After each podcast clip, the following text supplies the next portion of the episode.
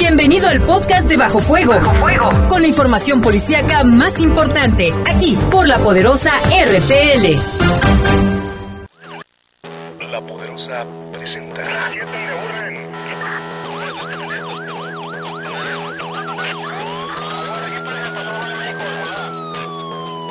La poderosa, la poderosa presenta.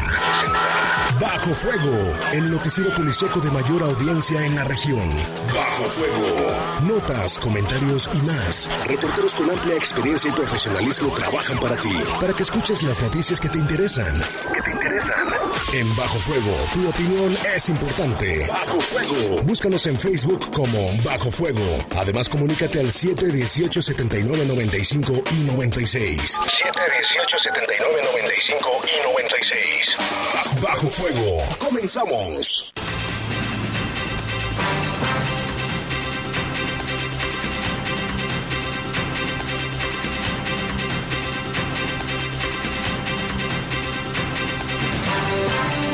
Siete tres de la noche. Bienvenidos a este espacio de Bajo Fuego. Hoy ya martes 20 de agosto, ya a die- casi 10 días que termine ya el mes, muy rápido que se va. Bienvenidos, a lo largo de esta hora le estaremos informando lo más relevante que ha acontecido en las últimas 24 horas aquí en el estado de Guanajuato.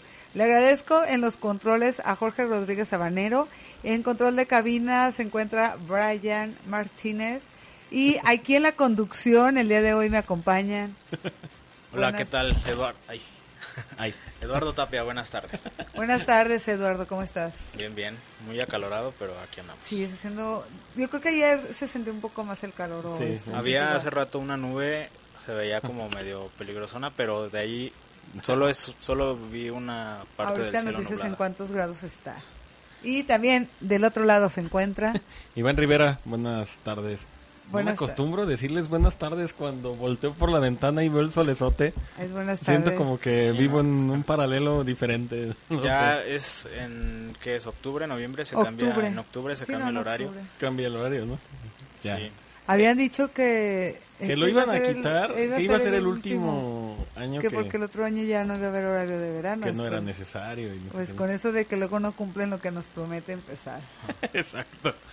Y estamos a 28 grados la 28 temperatura grados, actual. se supone que va a estar nublado un rato, pero pues parece que Sin precipitaciones. que hoy. no, exactamente. Todo tranquilo. Pues vámonos de lleno con toda la información que acontece en la localidad. Si vamos con avance de la información de lo que tendremos en esta hora, como ya dice Saide, confirman que no tenía huellas de violencia el cuerpo que fue encontrado ayer ahí en la colonia San Nicolás.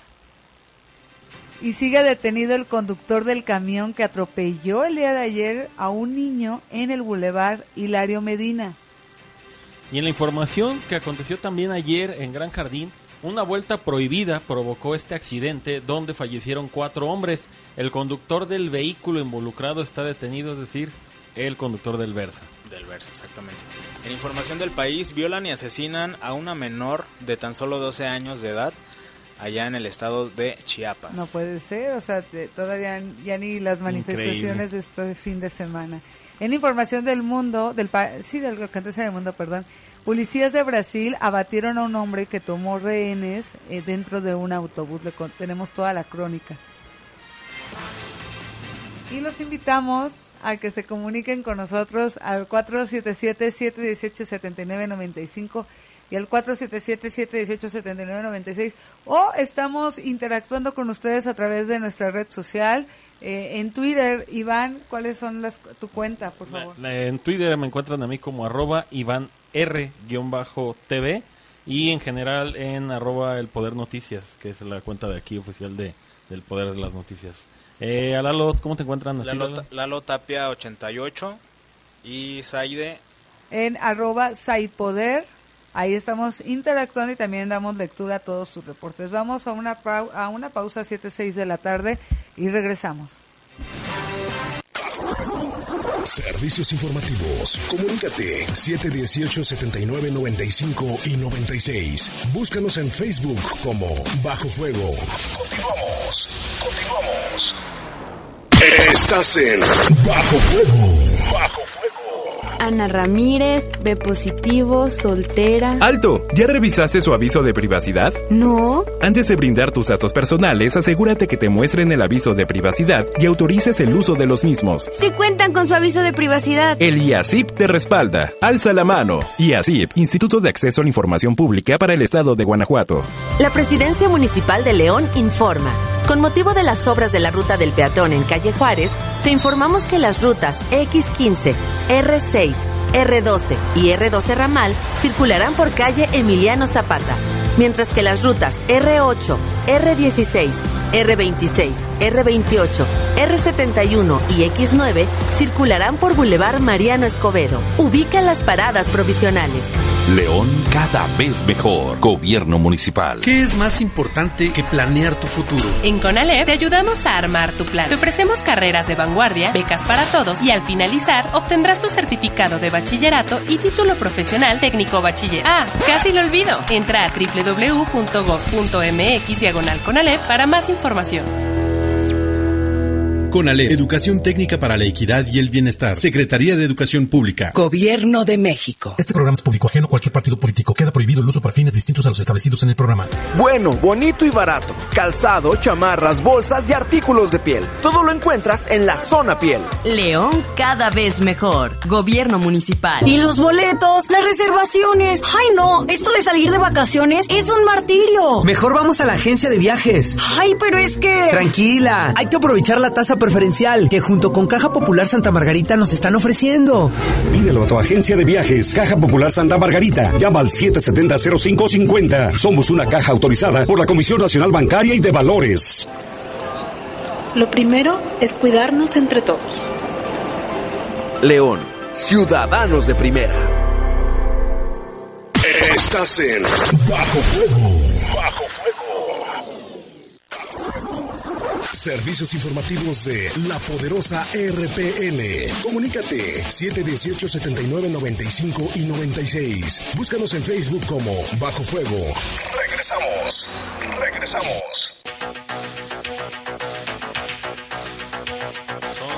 De, de la tarde con 9 minutos. Ya regresamos a esta edición de martes de Bajo Fuego. Y eh, vamos a entrar de lleno a la información. Pues resulta que un adolescente de apenas 15 años de edad, este es otro caso aparte del que ya dijimos al inicio del programa, Sí. un adolescente de 15 años de edad denunció que el pasado fin de semana fue abusada sexualmente por dos sujetos. Esto cuando volvía a su casa después de ir a una fiesta de cumpleaños de su amigo en la alcaldía de Tlalpan, allá en la Ciudad de México. Según comentó la menor, los hechos se registraron este sábado 17 de agosto cerca de las 10 de la noche, cuando acaba de salir de la fiesta de su amigo en el poblado de San Miguel Topilejo y se dirigía rumbo a su casa cuando dos sujetos empezaron a perseguirla. Los hombres la agarraron por la fuerza y la llevaron hasta un área deshabitada en donde presuntamente abusaron sexualmente de ella, según indicó la menor. Luego de que violaran o según ella la violaron o según la denuncia, la violaron, estos dos sujetos la dejaron abandonada en el lugar, después de un rato se levantó y se fue a su casa. Comentó a las autoridades que intentó buscar una patrulla o policías, pero nadie pasó por el lugar. La menor llegó a su a su domicilio y contó no contó nada a sus padres, que esto es muy común porque tenía miedo de que no le creyeran. Sí. Sin embargo, su mamá notó una actitud extraña y finalmente pues le, le contó la menor lo que había pasado. La madre llevó a la niña hacia ante las autoridades para denunciar lo ocurrido y esta joven fue trasladada al área de pediatría del Hospital Manuel Gea González para ser valorada y atendida por médicos. Y pues bueno, a pesar de que los elementos de seguridad realizaron eh, recorridos de vigilancia en la zona para dar con los responsables, no hay nadie detenido hasta el momento. Y pues bueno, otro caso de violación denunciado el fin de semana y como decíamos, no es muy frecuente este tipo de situaciones que los menores no, no quieren decir nada por temor precisamente de que los papás o algún familiar o el tutor o quien sea no les van a creer. O lo regañen y piensen que están mintiendo, exacto. O igual hasta en la misma casa a veces se da como el de y seguro que tú no los provocaste y no los conoces y no sé qué y empiezan estas como como cuestiones que incluso pueden llegar a ser incómodas. Pues la menor a final de cuentas tuvo que que contarle a la mamá porque la mamá la notó extraña. Pero imagínate si hubiera sido una mamá que no se da cuenta del comportamiento de la hija, que luego pasa, que no sabe ni siquiera cómo son, pues cómo, cómo lo cuenta, ¿no? Se le hubiera quedado callado, qué hubiera, qué hubiera, hubiera pasado, pasado? ¿no? Y obviamente, pues importante que den con estos sujetos porque pues actuaron en pareja, ¿no? Puede que siempre ataquen de esa manera y ver si cercas no ha habido otro caso, ¿no? Así es. Y pues continuamos con esta línea de información, ya que Patricia era apenas una niña de 12 años y sin embargo desde el pasado sábado sus risas ya dejaron de existir, ya que la menor fue secuestrada, violada y asesinada en Chiapas. La menor de 12 años desapareció el pasado sábado 17 de agosto en el municipio de Chilón, Chiapas, y fue este lunes 19 cuando su cuerpo fue encontrado en las inmediaciones de la comunidad de Nachic en el paraje de San Martín, Chiapas. Se indicó que el cuerpo de la niña secuestrada era de esta región indígena y fue encontrado desnudo la mañana de hoy, escondido, de ayer, perdón, entre matorrales. Su cuerpo presentaba signos de abuso sexual. Y es que de acuerdo con los medios de ahí, eh, locales, la desaparición de la menor fue reportada desde el sábado por sus familiares, por lo que con la ayuda de vecinos y amigos iniciaron la búsqueda en las casas de la zona, pero no tuvieron éxito y fue hoy que encontraron el cuerpo en un baldío. Tras el hallazgo, elementos de la policía municipal acordonaron el área y dieron aviso a la familia, quienes llegaron al poco tiempo y confirmaron que se trataba de Patricia, de 12 años. Familiares, amigos y vecinos de la comunidad exigen justicia por Patti, una pequeña cuya vida fue arrebatada por al menos un criminal y exigieron se brinde mayor seguridad en el área para evitar que se repita una situación similar. Terrible. Lo que está pasando pues en toda la República Mexicana. Sí, exacto. Y bueno, ya seguramente todos escuchamos, vimos y demás este asunto de la manifestación o las manifestaciones que hubo en la Ciudad de México, que, que si bien causa mucha controversia y hay de opiniones encontradas, a final de cuentas el mensaje principal es parar con esa violencia contra las mujeres, ¿no? Que son violadas, que son este, Asesinadas, asesinadas, secuestradas, secuestradas y demás, abusadas. y pues parece que las autoridades nada más no hacen nada. Están de- nada más están de espectadores y no, no toman el protagonismo de, de quizás detener estos sujetos y una marcha como, como lo dices, ¿no? lo que, que tiene muchas vertientes, ¿no? Podemos estar en contra o a favor de cómo llevaron a cabo la marcha, creo que la mayoría de los comentarios son en contra de cómo se realizó, pero creo que el punto neurálgico de esa marcha fue precisamente que este tipo de situaciones no pasen y de, que pasen pues pueda haber culpables, ¿no? ¿Qué pasó con el caso de, de esta jovencita que se pasó un año y medio en la cárcel después de que asesinó en defensa propia a su violador y el juez tipificaba que era exceso de legítima defensa? Es como de... ¿Qué hacía, no? La estaban torturando, le estaban clavando un cuchillo según las declaraciones que ella dio, una navaja, y en algún momento pues logra arrebatarle la navaja, ella se defiende, le dan el cuello a su agresor y este fallece finalmente. Y todavía ella va y pide ayuda al Ministerio Público y la detienen y la acusan de homicidio. Sí, ¿cómo puedes argumentar exceso de, de exceso, ¿cómo es? Exceso de legítima defensa. defensa. Digo, si a final de, de cuentas la, tu vida está en peligro en una situación eh, como esa. Desfavor- desfavorable. ¿no? Desfavorable totalmente. Y eran dos sujetos. Exacto. Se sale uno de la habitación, la están la metieron a la fuerza a un hotel, digo, para la gente que nos escucha y no sabe el contexto de la historia. Y como dices, no ¿cómo, ¿cómo puede un juez valorar? Yo hace tiempo, haciendo hincapié en este tema, estaba platicando con algunos abogados y me decían algunos de ellos, no, es que la ley y, y le digo, sí, lo que tú quieras.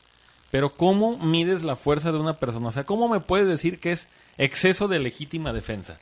O sea, en ese Claro. caso eran dos contra una. Sí. Está contra su voluntad. La están prácticamente violando y dañando porque le están clavando el cuchillo. Y ella nada más hace una lesión que, bueno, pues a lo mejor sin querer o en defensa propia, pues causa la muerte de este sujeto. ¿Cómo la detienes? O sea, ¿con qué argumentos? A veces ya no hablo de los legales, sino de con qué argumento moral la, la dejas eh, encerrada. O Sí, sea, o sea, es como decirle sí, o sea, como decirle sí, te estaban violando, te estaban torturando, pero pues también te pasaste, ¿no? ¿Para qué lo matas? Pues no. Digo, a final de cuentas, eh, en un momento de, de desesperación y es, es, es el mismo instinto de supervivencia, ¿no? Claro, claro. No, no vas a decir, ah, le voy a dar un cuchillazo en el abdomen porque ahí no se va a morir. Pues le das donde Sí, donde, puede. Y este sujeto llegue. estaba arriba de ella y le da en el cuello, ¿no? Todavía el sujeto alcanza a correr unas calles de ahí y muere desangrado. Pero bueno, a final de cuentas esperamos que este caso, el de Chiapas, el caso de Tlalpan y otros casos que podemos mencionar, pues se resuelvan favorablemente y no existan pues víctimas. Y también creo que es bueno mencionar, Iván, que si alguien nota alguna actitud como, como rara por parte de sus hijos, niños o niñas, cualquiera, De quien sea. eh, hay que platicar mucho con ellos, ¿no? Y, Sí. y que tengan también los menores la confianza de platicar. De llegar. Y si les dicen algo así, tampoco no pongan en tela de juicio eh, lo que les estén diciendo. Sí, exacto. Y no poner el grito en el cielo como pasaba hace unos años de, de me acuerdo un caso brevemente que decían, es que, y tú, mija, no los provocaste. Sí, O no. sea, ese tipo de mentalidad no nos ayuda nada. Y tenemos más información ahora, pues al norte del país, de Chiapas, nos vamos hasta Chihuahua. Los cuerpos de tres mujeres dos y dos hombres fueron localizados la mañana de hoy en el municipio de Cuauhtémoc, en Chihuahua. Estos tres cadáveres fueron colgados en dos puentes, esto lo informaron las autoridades y los medios locales. La policía municipal dio a conocer que el primer hecho fue reportado a las 2.14 de la mañana de hoy en el puente ubicado a la altura del poblado de Santa Lucía, donde se encontraban suspendidos estas dos mujeres y un hombre. Todos los cuerpos colgaban de sogas en color amarillo, las cuales estaban atadas a su cuello, se encontraban maniatados con cinta en la cabeza y presentaban lo que parecían ser huellas de tortura. Esto lo detalló la policía municipal de allá de este municipio de Chihuahua. Alrededor de las 5 y 20 de la mañana, es decir, casi tres horas después, elementos de la policía recibieron este reporte de los cuerpos que estaban colgados ah, en el puente que está en el kilómetro 110 de la carretera federal con dirección hacia la comunidad de la Junta. Dice, ambos cuerpos estaban tendidos sobre la pieve pública en posición de decúbito ventral y estaban atadas hacia su espalda. El dicho hallazgo se da mientras efectuaba la búsqueda de un supuesto vehículo incendiado que fue reportado por un sector de la ciudad, comunicó también la policía. Por su parte, la Fiscalía de Chihuahua, la Fiscalía General del Estado, inició ya las investigaciones correspondientes para conocer si las cinco víctimas, es decir, las tres colgadas y las dos que estaban debajo del puente, estaban relacionadas con algún grupo delictivo y pues así dar con los responsables de este suceso, ¿no? Y como día a día se vuelve más normal ver este tipo de situaciones, ya hace unos días lo de lo de Michoacán. Algo también similar, También colgados en un puente. cuerpos en un puente. Eh, y en el norte del país también ha habido muchos casos de ese tipo. se sigue recrudeciendo la violencia y a veces, no sé si te ha tocado o les ha tocado, Saide, que a veces la, la gente te pregunta, ¿y qué? ¿Ahora no hubo muertitos? Es como, lo, lo mencionábamos siempre, ¿no, Iván? Que a- hace algunos años era como que un homicidio era lo más, ex- lo más, o sea, entre dos, tres semanas pasaban y no había ningún homicidio. Ajá. Y ahorita si pasa un día sin homicidios es raro. Es como si no estuviéramos dando noticias, ¿no? ¿Te acuerdas que, que antes decíamos, ay, hay un, hay un, una persona fallecida, ¿no? Y siempre nuestros reportes, ¿cuáles eran? Riñas, Sí. o sea, peleas entre pandillas era lo que daba la, la, nota, ¿no? Y ahora, pues, ese tipo de casos. Y tenemos información, Saide.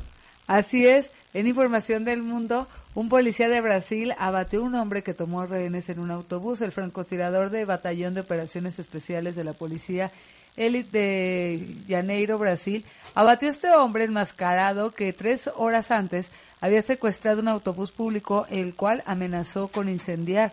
Alrededor de las 5 de la mañana local, el individuo subió al autobús sobre el puente del río Niterói que une ambas ciudades hizo que el conductor se detuviera e inició así la toma de rehenes.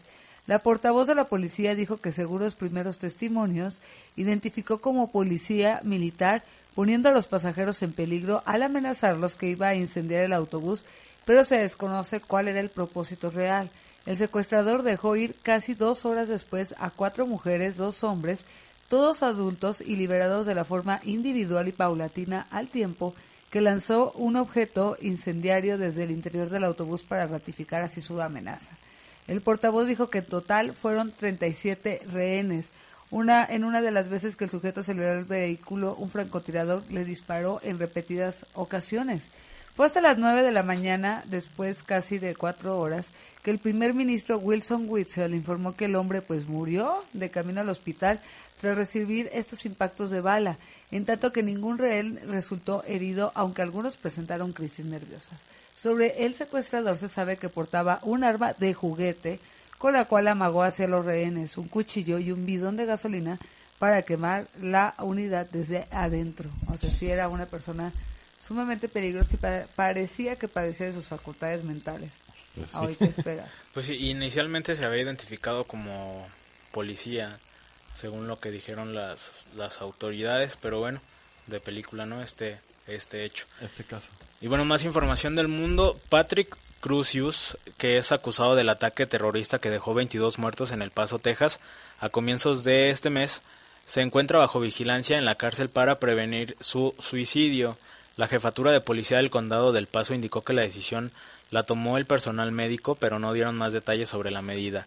Este sujeto, Patrick, de 21 años, a quien se le denegó la fianza, encara, encara cargos de homicidio y se encuentra aislado en el centro de detención del condado por el ataque que fue considerado por las autoridades como un caso de terrorismo doméstico.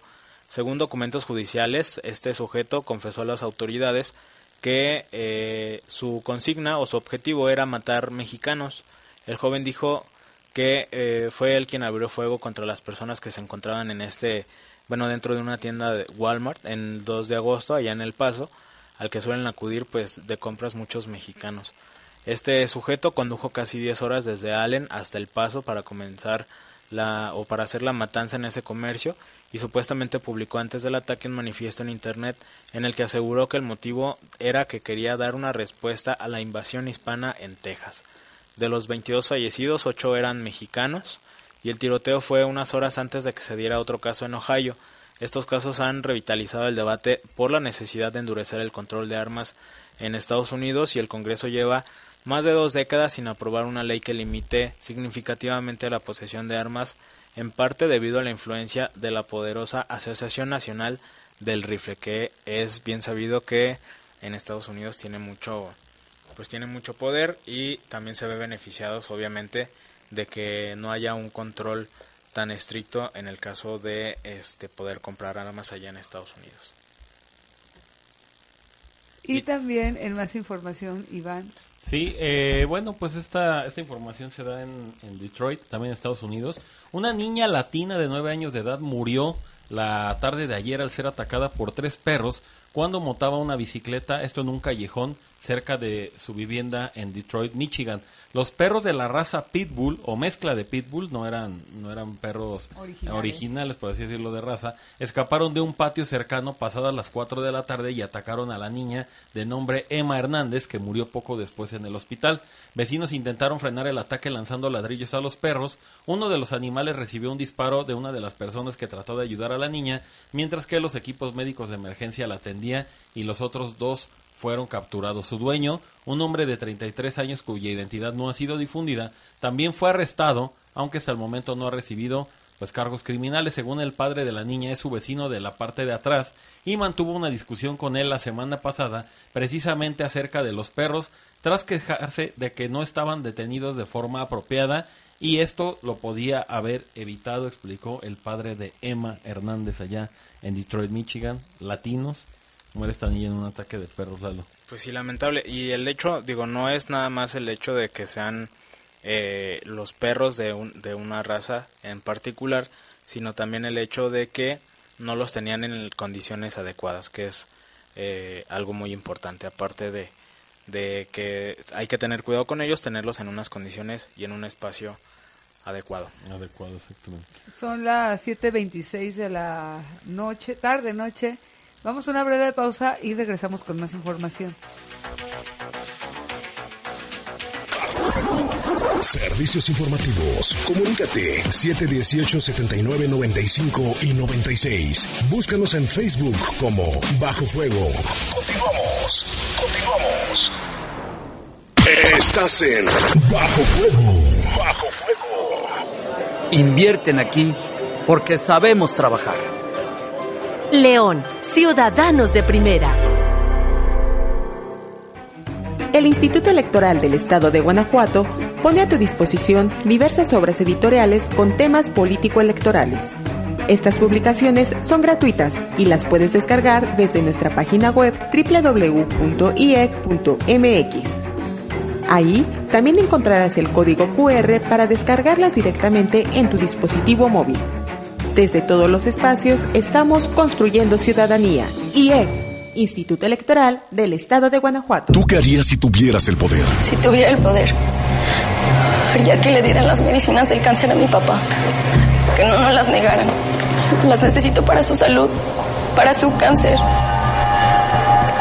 Se puede morir si no las toma.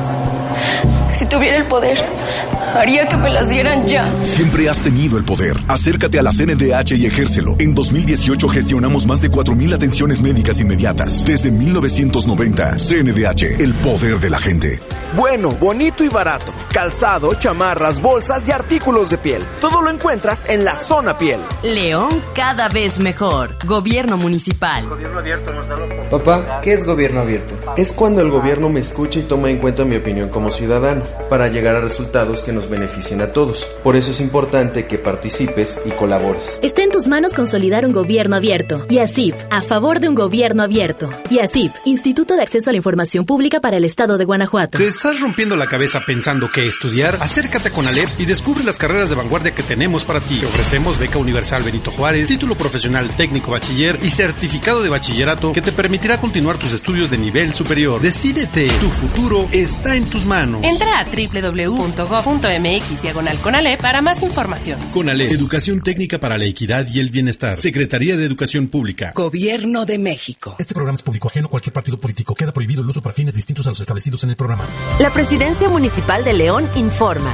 Con motivo de las obras de la ruta del peatón en calle Juárez, te informamos que las rutas X15, R6, R12 y R12 Ramal circularán por calle Emiliano Zapata, mientras que las rutas R8, R16, R26, R28, R71 y X9 circularán por Boulevard Mariano Escobedo. Ubica las paradas provisionales.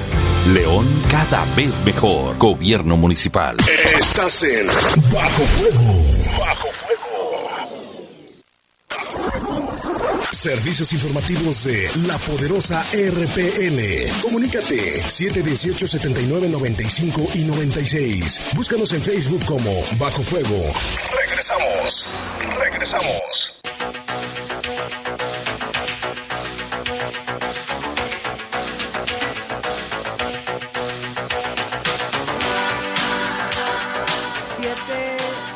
29 de la noche y vámonos siguiendo con toda la información que acontece aquí en la ciudad de León. Ya nos preguntaban también aquí en vía Twitter sobre este caso que ocurrió el día de ayer ahí en la colonia Las Maravillas donde hubo un muerto. Iván, cuéntanos. Sí, pues autoridades ya confirmaron que fueron disparos de arma de fuego la causa de muerte del hombre encontrado envuelto en bolsas de plástico allá en las inmediaciones de la colonia Las Maravillas. Incluso nosotros desde ayer ya dábamos esta versión porque nos llegó de manera extraoficial. Este cuerpo fue encontrado cerca de las 6 de la mañana en la calle José Gutiérrez Solano de la colonia Maravillas, muy cerca del arroyo. La Fiscalía General del Estado confirmó que esta persona fallecida presentaba disparos de arma de fuego sin que se precisara cuántos ni dónde. Extraoficialmente sí nos comentaban que eran al menos un disparo de arma de fuego en la cabeza. El occiso hasta ahora no ha sido identificado y se continúa con la investigación para poder dar además pues aviso a sus familiares si es que hay alguna persona que lo ande buscando. Se dice que es un hombre, de amigos, de aproximadamente 40 años de edad, eh, complexión robusta, tez morena y tenía como como característica o como más bien como la vestimenta era un pantalón de mezclilla en color azul una playera en color blanco y una sudadera en color gris. Y algo que destacar no tenía puesto calzado. Al menos no se le observaba que tuviera calzado puesto este hombre. Es el de el de maravillas. Maravillas. Exacto. Y bueno, en otra información también se descartó cualquier tipo de huella de violencia en el cuerpo que se encontró la tarde de ayer también en un predio en la colonia San Nicolás. Recordemos que este cuerpo se localizó, es, un- es el cuerpo de un hombre, se localizó en una finca que está ubicada en la calle Buenos Aires, ya en estado de putrefacción. Las autoridades confirmaron que la causa de su muerte fue por un infarto y se descartó también que presentara algún tipo de violencia o lesión. La identidad del fallecido todavía no se tiene, aunque se continúa con la investigación para pues determinar su identidad, que era lo que estaba haciendo ahí. Y este por lo menos ya se confirma Iván Saide que no tiene huellas de violencia. Eh, hay una hay una versión que, que, que pude enterarme ayer que estábamos haciendo la cobertura de, de ese de ese hallazgo. Eh, una mujer de ahí de la zona decía que posiblemente era un familiar de ella, no especificó en qué grado de parentesco, pero que esta persona sufría problemas de alcoholismo, es decir, bebía en exceso y muchas veces lo habían encontrado dentro de este de este de este sitio baldío. Ese esa calle que es la esquina de Río Balsas con con la calle Buenos Aires o privada Buenos Aires como le conocen los vecinos, Sí. pues en algún momento funcionó como como cuartos, conté al menos como lo que parecían dos entradas con, con ventanas y siempre lo encontraban ahí. Dicen que a veces como que le agarraba la noche y ahí se quedaba dormido y hay bastante basura en el lugar. Es un predio que incluso pues está bastante, bastante ya deteriorado. Hay unas partes que incluso pues ya se le cayeron. Entonces esa mujer quería saber si era su familiar. La atendieron ahí en el lugar eh, peritos de la fiscalía, pero pues no dio no dio más detalles al respecto y pues vamos a ver si si la si las indagatorias pues dan con la identidad de esta persona, ¿no? Sí, y a final de cuentas, eh, por el estado de descomposición que tenía, de todos modos se tendrán que hacer pruebas de ADN, me imagino, para Sí. poder determinar si sí es la persona que, o sea, si son familiares y si es realmente La persona, la persona que, La que persona están que buscando. Exactamente. Y sobre el asunto de Gran Jardín, pues ya se confirmó por parte de las autoridades que fue una vuelta prohibida lo que provocó este accidente en el, en Gran Jardín precisamente donde murieron cuatro trabajadores. Eh, esto se registró ayer por la tarde en la calle Jardín, Mexicano perdón, y Jardín Americano. De acuerdo a lo informado por las autoridades, eh, Edgar Iván, de 41 años, que era el conductor de un vehículo Versa, dio una vuelta prohibida.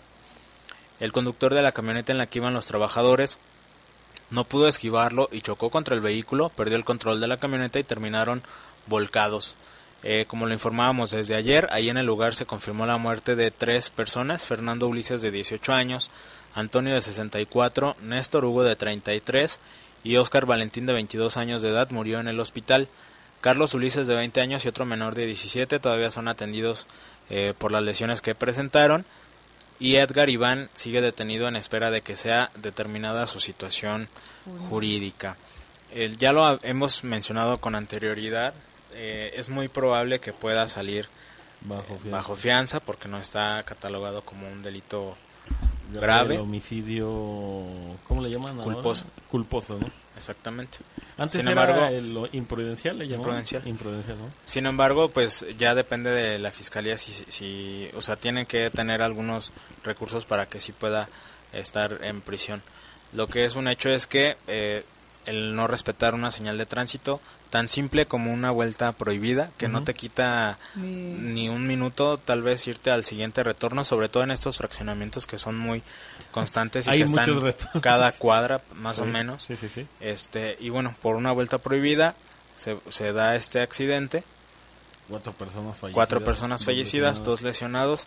Yo creo que independientemente si sale o no de prisión, que es muy probable que sí, ya lo estaremos confirmando, el cargo de conciencia creo que ahí es donde más el donde más remordimiento, ¿no? pesa. Sobre todo. Y estos, estas personas, eh, los fallecidos, los trabajadores de, del área de jardinería y mantenimiento, nos comentaban ayer de ahí de, del residencial Gran Jardín, y se dirigían, ya lo habían concluido sus labores, porque se dirigían a su domicilio. Ellos tendrían domicilio en la comunidad de Hacienda Arriba, que está muy, muy, pues digamos que cerquita, si no es que pues Sí, unos minutos prácticamente. prácticamente ellos iban bajando por Jardín Mexicano, en la cruce con Jardín Americano, es donde se produce este accidente. Ayer había muchas versiones, pero bueno, ya se confirmó que esta persona se dio una Ah. vuelta prohibida, el conductor del Versa, que ya está pues detenido y vamos a ver qué pasa con su situación jurídica. Sí, ayer se hablaba mucho sobre una supuesta falla de frenos en la camioneta. Sí decían, eso era lo primero que, que, que pudiera haber sido ¿no? eso y aparte es una camioneta que tiene 31 años, que es Mm. del modelo 1988. Ajá. Este, 31 años tiene la camioneta y se decía que pudiera haber sido por una falla mecánica, pero a final de cuentas también se tiene la información de que este hombre dio una vuelta prohibida y se, y, impactan, y se impactaron los de la camioneta. Choque en ángulo. ¿no? Sí, exacto. Choque en ángulo y pues terminan volcados, ¿no? Ahora, también habría que ver a qué velocidad iban los de la camioneta como para no poderlos esquivar y muchas circunstancias, ¿no? Pero por lo pronto eh, la investigación sigue para determinar precisamente la situación jurídica de eh, Este, Edgar Iván. Edgar el- Iván. Y también, el pues el día de ayer eh, hubo una, un menor atropellado ahí en el Boulevard Hilario Medina. Sí, sigue detenido el conductor de este camión urbano que atropelló a un menor de 11 años de edad. Ya se confirmó la edad. Ayer nos decían que tenía 8. Algunas personas le calculaban ahí en el, en el, en el sitio donde ocurrió el accidente Saturno Hilario Medina. Decían que, que tenía cerca de 12 años. Se confirma ya por parte de las autoridades ya con esta investigación. 11 años de edad. Y el conductor de este camión urbano de la ruta 37 Brisas, Raimundo, 44 años de edad, pues atropelló a este menor de 11 que iba en una bicicleta, en una bicicleta rodado 10. Ayer nos lo decía la Secretaría de Seguridad Pública. El menor perdió la vida en el lugar y metros más adelante el conductor fue detenido, en lo que se determinan estas responsabilidades. Ya circula en redes sociales eh, un Un video. video, ¿no? ¿Qué es lo que vemos en este video, Lalo? A ver, Sí, en el video se, se aprecia don- donde el camión, bueno, está el verde Ajá. y el camión da vuelta hacia el lado derecho y es cuando atropella al menor, que de hecho eh, prácticamente atrás del camión urbano iba una patrulla de policía municipal que fueron los primerititos que llegaron, Ajá, sí, sí. pero ayer lo mencionábamos también, ¿no? un niño de, decíamos, 8, 10, 12 años todavía en bicicleta en bulevares, bulevares que son bastante concurridos, pues es como. Y se, estaba haciendo. ¿no? se confirmó que este menor, digo, al menos no, no nos dieron la identidad precisamente porque es un menor de edad, pero ya también eh, confirmaron algunas fuentes, algunas personas, que este menor de 11 años tenía su domicilio en la colonia Los Ángeles 2, algo Adelante. retirado del lugar en donde ocurrió el accidente. Y pues la pregunta que nos hacíamos también ayer en el espacio con, con Peque Esquerra, ¿no? ¿Qué hace un menor tan lejos de su domicilio en una bicicleta, en un cruce que yo considero como conductor bastante complicado? Siempre hay como mucha gente, muchos vehículos, duran mucho los semáforos, o sea, es como que hay tensión. Y no hay ciclovía. Y no hay ciclovía, exactamente. Pues ahí está la información, 11 años confirmado. A 11, no se tiene, ah, sí, no se puede dar el nombre del menor, aquí nos lo preguntaban. No, Eh, no, no, no se en Bueno, legalmente no. Sociales. Y vamos también a otro hecho que ocurrió en la colonia Futurama, donde hubo un, re- un lesionado. Sí, en la colonia Futurama Monterrey, un hombre fue agredido con armas de fuego. Su estado de salud ayer se había reportado grave. Ya el día de hoy la fiscalía dice que está estable. Fue cerca de las 10 de la noche en la calle La Patiña de esa colonia Futurama Monterrey, que es por eh, Jardines del Moral, Ajá, muy cerca, cerca. de aquí. Eh, vecinos de la zona reportaron que sujetos en un vehículo gris disparaban contra Diego Arturo de 34 años y luego se dieron a la fuga. Después se reportó a, la- las autoridades, sin embargo el lesionado fue llevado por su papá a recibir atención médica. Diego Arturo tiene una lesión de rozón en el rostro, tiene otra lesión en el brazo y en el abdomen y como mencionamos hasta ahorita las autoridades dicen que eh, su estado de salud es estable. De los responsables, a pesar de que se hicieron operativos y demás, no se tienen datos y hasta el momento no hay ninguna persona que haya sido detenida en relación a este hecho. En ese mismo lugar, Lalo, la semana pasada ocurrió un homicidio. Es el. Fue un homicidio un sábado por la noche. Falleció un hombre que aparentemente era perseguido por los tripulantes de un automóvil. Él iba en una camioneta, pierde el control de la camioneta tras ser perseguido, trataba de huir, choca con un vehículo que está estacionado, baja de la camioneta, es atacado a balazos y finalmente fallece. Es exactamente en esa misma zona donde ocurrió este este homicidio que Sí, en les la misma calle privada La Patiña y Juan Nepomuceno fue ese hecho. El cruce, que es donde está la gasolinera y Boulevard Adolfo López Mateos, ¿no? Atrasito. Pues bueno, esa es la, la información que tenemos de este caso. ¿Y tenemos más información? Sí, información de Irapuato, Saide. Así es, eh, la fiscalía del Estado obtuvo sentencia de 25 años para dos imputados que atentaron contra la vida de seis policías de Irapuato en febrero pasado.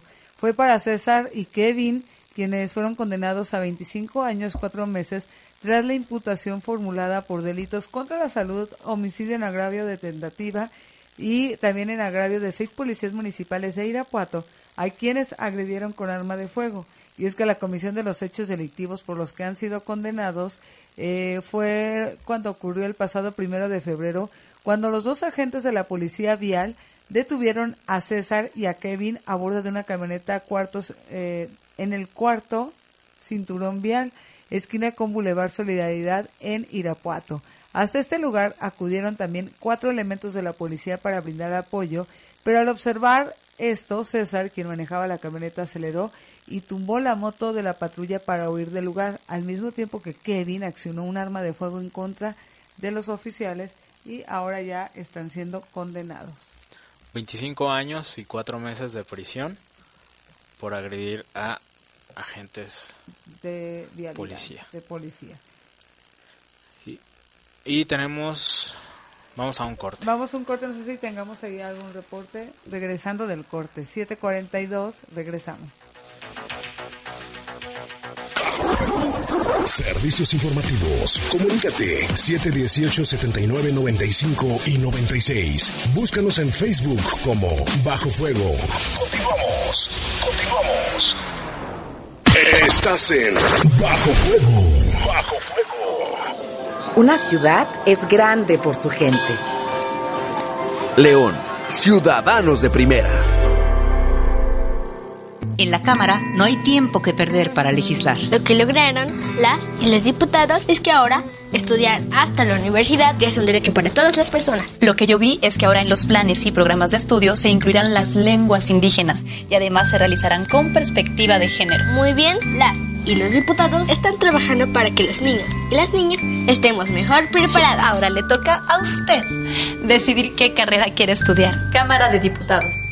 Legislatura de la Paridad de Género. Ana Ramírez, B positivo, soltera. ¡Alto! ¿Ya revisaste su aviso de privacidad? No. Antes de brindar tus datos personales, asegúrate que te muestren el aviso de privacidad y autorices el uso de los mismos. Si cuentan con su aviso de privacidad. El IACIP te respalda. Alza la mano. IACIP, Instituto de Acceso a la Información Pública para el Estado de Guanajuato. La Presidencia Municipal de León informa. Con motivo de las obras de la ruta del peatón en calle Juárez, te informamos que las rutas X15, R6, R12 y R12 Ramal circularán por calle Emiliano Zapata, mientras que las rutas R8, R16, R26, R28, R71 y X9 circularán por Boulevard Mariano Escobedo. Ubica las paradas provisionales. León cada vez mejor. Gobierno municipal. Aquí el trabajo todo lo vence. León, ciudadanos de primera. No veo cestos. Bueno, tiro la botella aquí.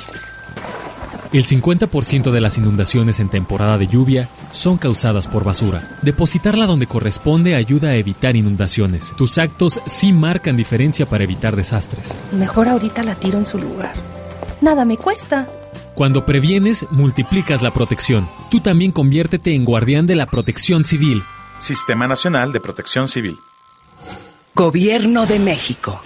La Presidencia Municipal de León informa.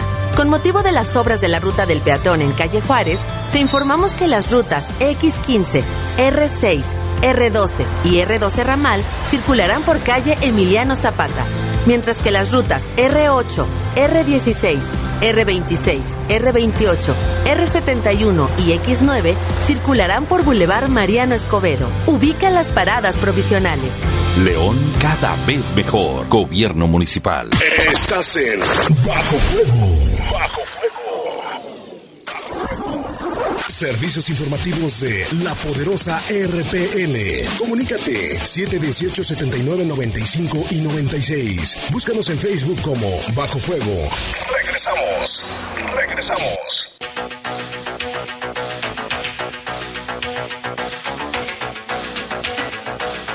Siete de la noche con 40 tarde todavía, todavía hay mucha luz solar 7.45 y regresamos con más información. Iván, información que nos llega de Salamanca. De Salamanca, sí. Tras la imputación formulada por agentes de la Fiscalía General del Estado, Óscar Manuel enfrentó un proceso penal y al agotarse en cada una de sus etapas, el juez lo encontró culpable del delito de violación en agravio de una víctima en Salamanca. Mediante la denuncia de la víctima se dio cuenta al Ministerio Público de los hechos y de manera inmediata el caso fue tomado por la Unidad de Atención Integral a las Mujeres, quienes llevaron las investigaciones solicitando la orden para aprender a este inculpado. Al concretar su captura y ser presentado ante un juez, los dictámenes de estudios científicos y técnicos realizados por esta agencia fueron expuestos por el agente del Ministerio Público ante el juez, quien determinó acreditar responsabilidad de Óscar Manuel en agresión sexual que le impuso a su víctima a finales de enero de enero pasado de este año, valiéndose de amenazas para intimidarla y poder perpetrar el crimen. Durante la audiencia final del juicio, el juez dictó sentencia de 11 años de prisión y le fueron negados los beneficios de la ley, que es como salir bajo fianza. Permanecerá en condena estos 11 años en el cerezo de Salamanca y además se le impuso una multa y el pago del daño eh, por concepto de reparación de la víctima. 11 años, Iván. 11 años preso por el delito de violación en Salamanca. Exactamente, ahí tenemos de información del municipio de Juventino Rosas. Sí, rapidísimo, en donde como resultado del operativo Trueno realizado en la Corporación de Seguridad Pública de Juventino Rosas, fue asegurado un elemento de la policía por posesión de droga, así como un arma de fuego, cartuchos útiles de manera ilegal. La captura se logró durante un operativo implementado de manera coordinada con las fuerzas de seguridad.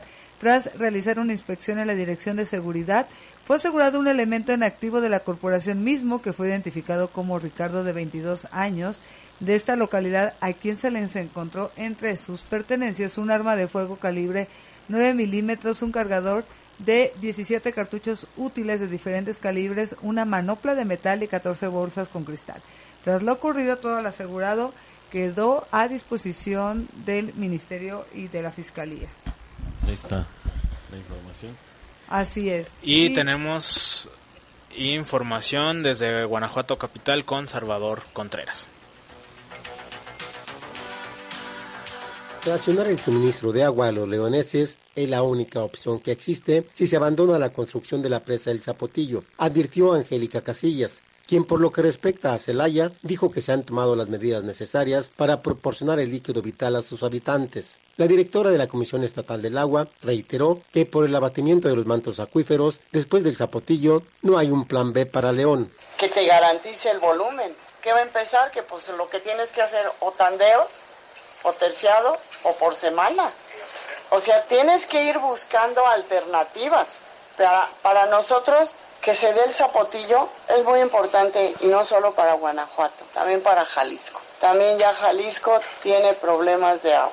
En Celaya el suministro de agua estará garantizado con la construcción de la presa Santa María, así como trabajos que se realizan en su zona urbana. Y Celaya está trabajando en el tema de sectorización, porque traer una agua de 180 kilómetros para tener pérdidas al interior, o sea, Celaya está siendo responsable y está trabajando en reposición de líneas redes y sectorización para darle un mejor uso a esa agua que viene de la presa de Santa María.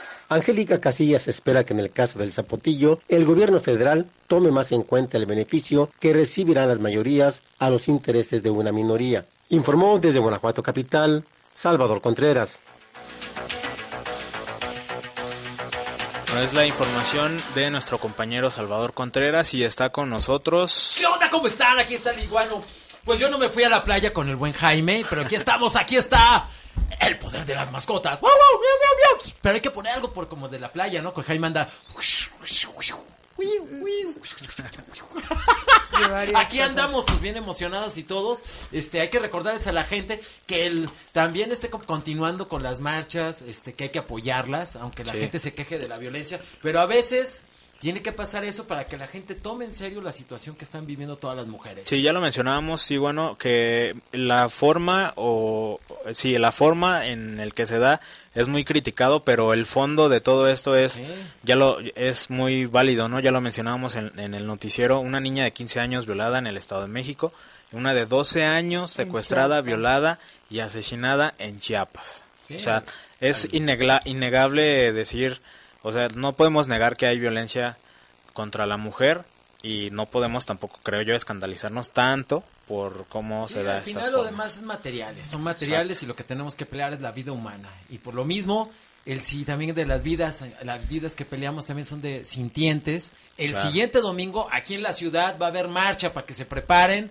los del municipio y todo, para que nos preparen ahí, no sé cómo sea, un pastelito, un coffee break o algo en la mañana, un buen chocolatito, para que reciban a toda la gente eh, de que va pro animalista, que va a, marchar el domingo para eh, unirse a esta marcha nacional que está en contra de la nueva de, de esta ley que quieren este aprobar ahora los chicos del partido ya saben de la virgencita A ver, platícanos de esta marcha. es que lo que pasa eh, lo que quieren hacer es ahora con eh, la ley que ya está aprobada de los animales es para promover que los animales son seres sintientes. Ahora quieren darle una reversa así de reversa mami este para meter este que los que, que con permiso este los animales pueden estar otra vez en en, en, vamos a decir en circos en espacios ahí para para negociar con ellos. Entonces todo lo que se había ganado esa es una de las cosas todo lo que se había ganado se va a perder entonces este todo esto también va a dar este a que otra vez se pueda masivamente vender animales y esta ley digo este eh, los rumores es de que hay mucha gente, ya saben, todos los de los que hacen negocio grande con los animales Claro. están detrás de esto para apoyando. Entonces, se quiere dar este marcha atrás una ley que nos está ayudando para que se puedan hacer las cosas a nivel nacional bien con, con los, con los animales que son seres sintientes y no objetos. Porque antes, este, como se les consideraba como objetos, pues tú podías hacer con un animal lo que quisieras. Podías quemarlo y todo y nadie te podía hacer nada, porque era un objeto. Como una silla, tú la destruyes, tú la quemas No y pasa nada. Pero ahora todos los animales son seres sintientes. Como sienten, te pueden demandar, te pueden hacer. Entonces hay que, con, con pruebas, pues se puede hacer. Y, pues hay que recordar la... Entonces el domingo va a ser esta marcha que se invita para que vaya la gente, pueden ir con sus perros, sus gatos, animales, ¿no? Ah. Este, víboras, ya depende de quién quiere llevar, bueno, si quiere llevar a la familia. ¡Ay! ¿Dónde, dónde y a qué hora? ¿Dónde? Va a ser este, ¿cómo se llama? Pues aquí Saide trae más información. No, sí, pero sí, eh. va a ser desde el Arco de la Calzada y está convocando eh, eh, la que es la Unión de Rescatistas Independientes de aquí de la, de la ciudad. Un saludo para Elizabeth Chacón, para comentar que aquí ya estamos dando a conocer esta información. Entonces el domingo en El el, domingo. arco de la calzada es el punto de reunión. Sí, es el punto de reunión y de ahí se parte, se todos se acomodan y empiezan este pues los gritos, ¿no? Ya sabes, ¿no? O sea, todos de los gritos este para los animales y pues bueno, pues ahí es Y todo. la se- intención es, que hacia qué hora es y la intención de la marcha. Pues la intención de la marcha es en contra de esta nueva ley. Sí, no dar un paso atrás, ¿no? De algo que ya se aprobó y que en su momento a lo mejor también causó mucha controversia por todos los animales de circo, sobre Sí, todo. para que se quede- Eh, y otra vez eh, Sí, echar atrás o todo, sea, ¿no? Y es que están muchos preocupados con los de lo que son los toros y todo el relajo. Entonces, pues bueno. Y, y ahí el asunto es que los circos tuvieron que renovarse también y Sí. Otra vez Y eh, implementar espacios esto, para con todos estos animales llevarlos este cómo se llama a lugares Como un refugio. refugios crear y que no olvidarlos. Entonces sí les causa pues tienen que estar haber estado preparados económicamente. Y ahí también el gobierno tenía que haber visto la manera no no nada más lanzar así como ahí está no. Vamos, no qué es lo que va a pasar con todos los animales qué es lo que se va a estar. Entonces y hay muchas mafias o sea lo vemos aquí en la misma ciudad que hay gente que vive de estar vendiendo animales ahí tenemos panorama pulga a todos lados y les vale y los venden en malas condiciones y todo y te duran poquito los animales no entonces el domingo pues va a ser la marcha para que se preparen pues va a haber muchos mucha mucha gente eh, que vamos a estar ahí eh, pro animalista y entonces invitamos a que se den una vuelta pueden ver también pues toda la fauna que somos. ¡Ay! Sí, y las qué recomendaciones hay o sea si va si yo voy voy con mi Ah, perro bueno, qué pues sí, recomendaciones Pues las recomendaciones que tenemos que levantar nuestra propia caca, ¿no? O sea, es decir, este, la de animales, su bolsita, llevar agua para los miados, o sea, todo eso. Sí, y porque ya no se lo trata de el dejar humano, pues hay baños. Ay, sí. Claro. Pero hay que levantar para no dejar nada y también este hay que llevar mucha agua para nuestros perritos, este, para hidratarlos por el calor, porque pues, eh, la, la reunión es a las 9 empieza, pero lo que llega toda la gente, pues vamos a estar ahí caminando ya a las 10, ¿no? Entonces, este, de 10 a lo que se va a llegar hasta eh, donde está la presidencia municipal, ahí, y este, pero todo ese trayecto, pues a veces sí, con el calor se pone medio, ¿Correa? tenso. Hay que Correa, correa. y no llevar, en el caso de perros, no hay que llevar perros violentos, sino no por decir, ah, yo soy bien machote, yo soy bien mal, acá, voy a llevar a mi... No, no, deben A ser perros, fiera. a mi fiera. Me quedé pensando en todos los que van a llevar, eh, sí. Bueno, y, que- si llevan a su perrito. Es que lo dije por mi perra, mi perra sí es una fierecilla. Una La ves y normal.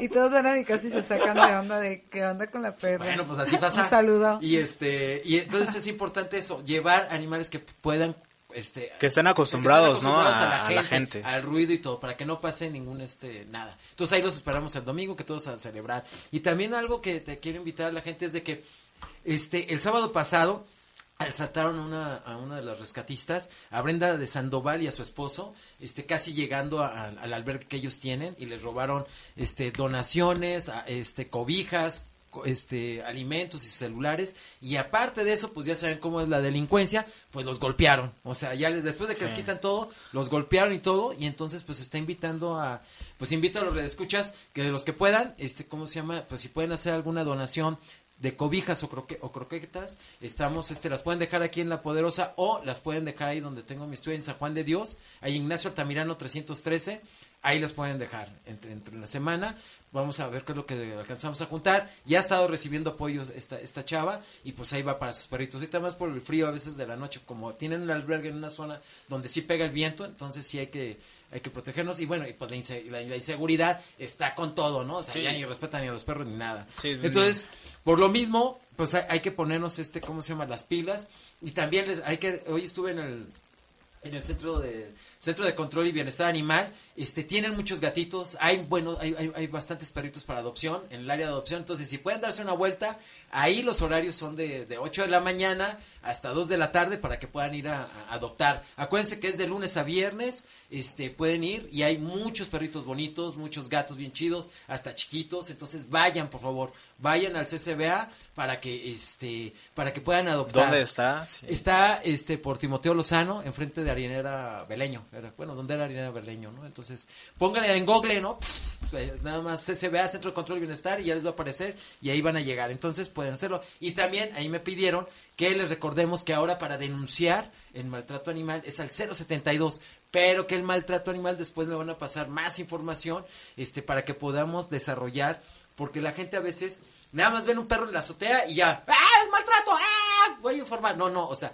tener, hay que tener toda una base para, para poder distinguir qué es lo que es maltrato, que si está decir, bueno, si no le dan agua, está mal comido, o sea, sí que tener toda la información y que no se reciben llamadas de venganza, este, porque, ah, es que el perro ladra mucho, es que no sé qué onda, o los gatos, o el olor, ¿no? Es que soy alérgica, pero estás 10 cuadras, no importa, pero soy alérgica, entonces, entonces hay, llamadas muy locas, pero todo ya es en el 072, hay que llamar y ahí les hacen el protocolo y les hacen llegar todas las llamadas a- ¿cómo se llama? Pues a, a toda la gente. Pues ya casi ya nos vamos, pues todo y nada más hay, hay que recordarles que si tienen que sus perros o sus gatos se están rascando, pues hay que hay que checarles este cómo se llama si su piel no está lastimada, irritada y también buscar insectos, ¿no? Pulguitas o algo de una manera así rápida, pueden pueden checarlo. Si tienen zonas rojas o, o tienen este cómo se llama salpullido o algo, pues hay que llevarlos ya inmediatamente al veterinario a darse la, la vuelta, ¿no? Entonces sí es importante de revisarlos y darles un buen baño. Los pueden bañar y si después tienen todo eso, pues ya. Pues vámonos ya porque ya se acabó esto y ¡Ey, vámonos todos corriendo ya! Vamos a montarnos a caballo, vámonos. Ahí está, todos invitados a la marcha el próximo domingo. Ya Nueve de la 8 de la noche. Iván, ¿algo más que desees agregar? Lalo. Perdón, Eduardo Tapia. Todavía nos confunde. Es un hombre de noche. Eduardo, ¿algo más agregar? Nada más, este, pues bueno, invitados todos, marcha 9 de la mañana, domingo en Arco de la Calzada, ¿no? Sí, ahí estamos todos, vámonos ya. Las mascotas. Así es. La Poderosa presentó. Presentó. Bajo Fuego, el noticiero policíaco de mayor audiencia en la región. En las próximas horas seguiremos trabajando para traerte información. Nos escuchamos mañana en punto de las siete y media en la edición matutina de El Poder de las Noticias. El Poder de las Noticias. Hasta aquí, los sucesos policíacos más importantes de Bajo Fuego. Bajo Fuego.